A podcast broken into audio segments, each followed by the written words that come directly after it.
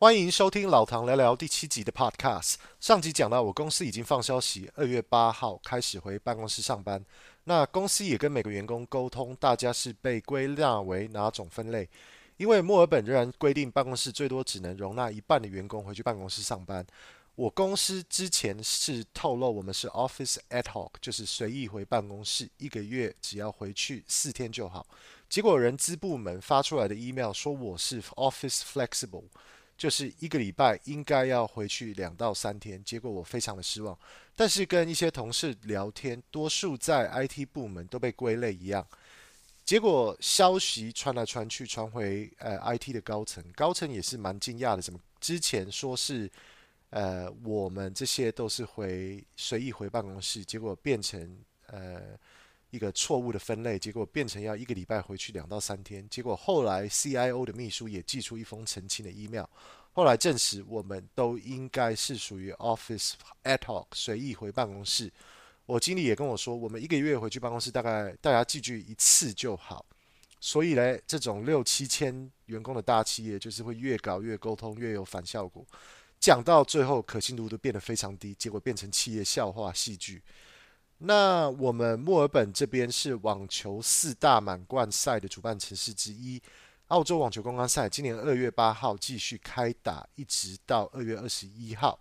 前一阵子非常多来参赛的国际网球选手，因为防疫旅馆的事件，狂用社交软体批评墨尔本当地政府，也狂抱怨待遇差，结果让这些网球选手造成反效果，被大众呛，说这些网球选手啦，没有他们世界没差很多，自以为自己是神。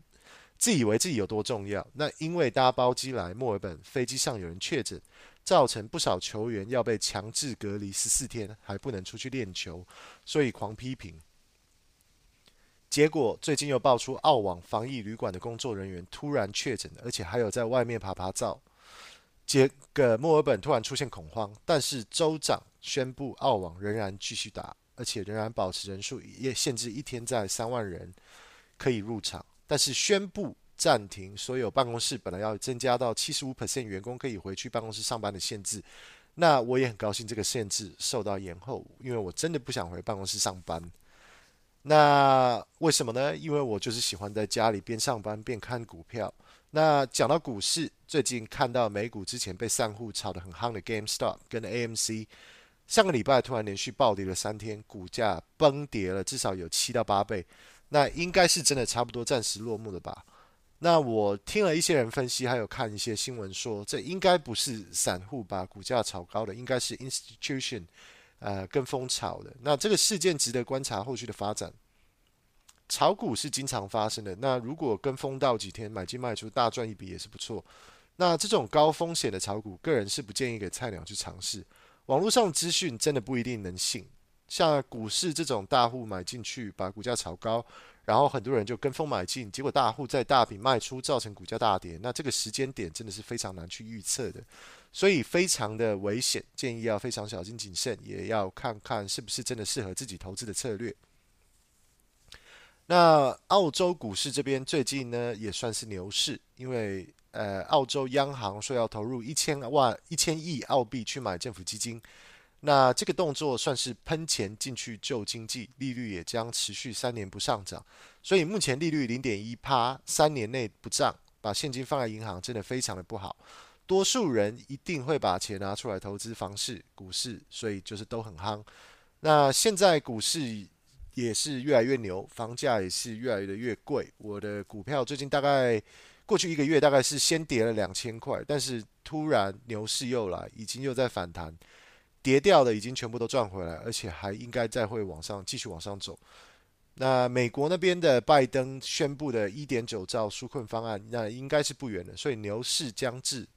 他妈的，印度预言神童说二月中六颗行星重叠，将会有世界级的大灾难，金融市场将暴跌。那我保持中立的态度看这件事情，半信半疑。那我也不会再加码，因为我已经加了。那讲到风险。投资股票有很大一个成分，就是在做风险管理。在玩股票的人通常分两种派，一种是基本面，那另外一种是技术面。那基本面就是看公司的财务状况啦，研究公司管理团队、业务现金流还有交易量这些，去研究这个公司的基本面，来看这家公司是否值得投资。在股市上，这基本面是最常见的应用方式。多数玩股票的人都是看公司的基本面，多看基本本面也是管理风险的一种方式。多研究公司过去几年业务是否有成长啦，现金是不是足够啦，管理团队是不是可靠。那做点分析确实是买股票最重要的成分，绝对不会有人想去投资赔本啊，生意越来越差的公司，也不会有人想投资管理团队经常犯错的公司。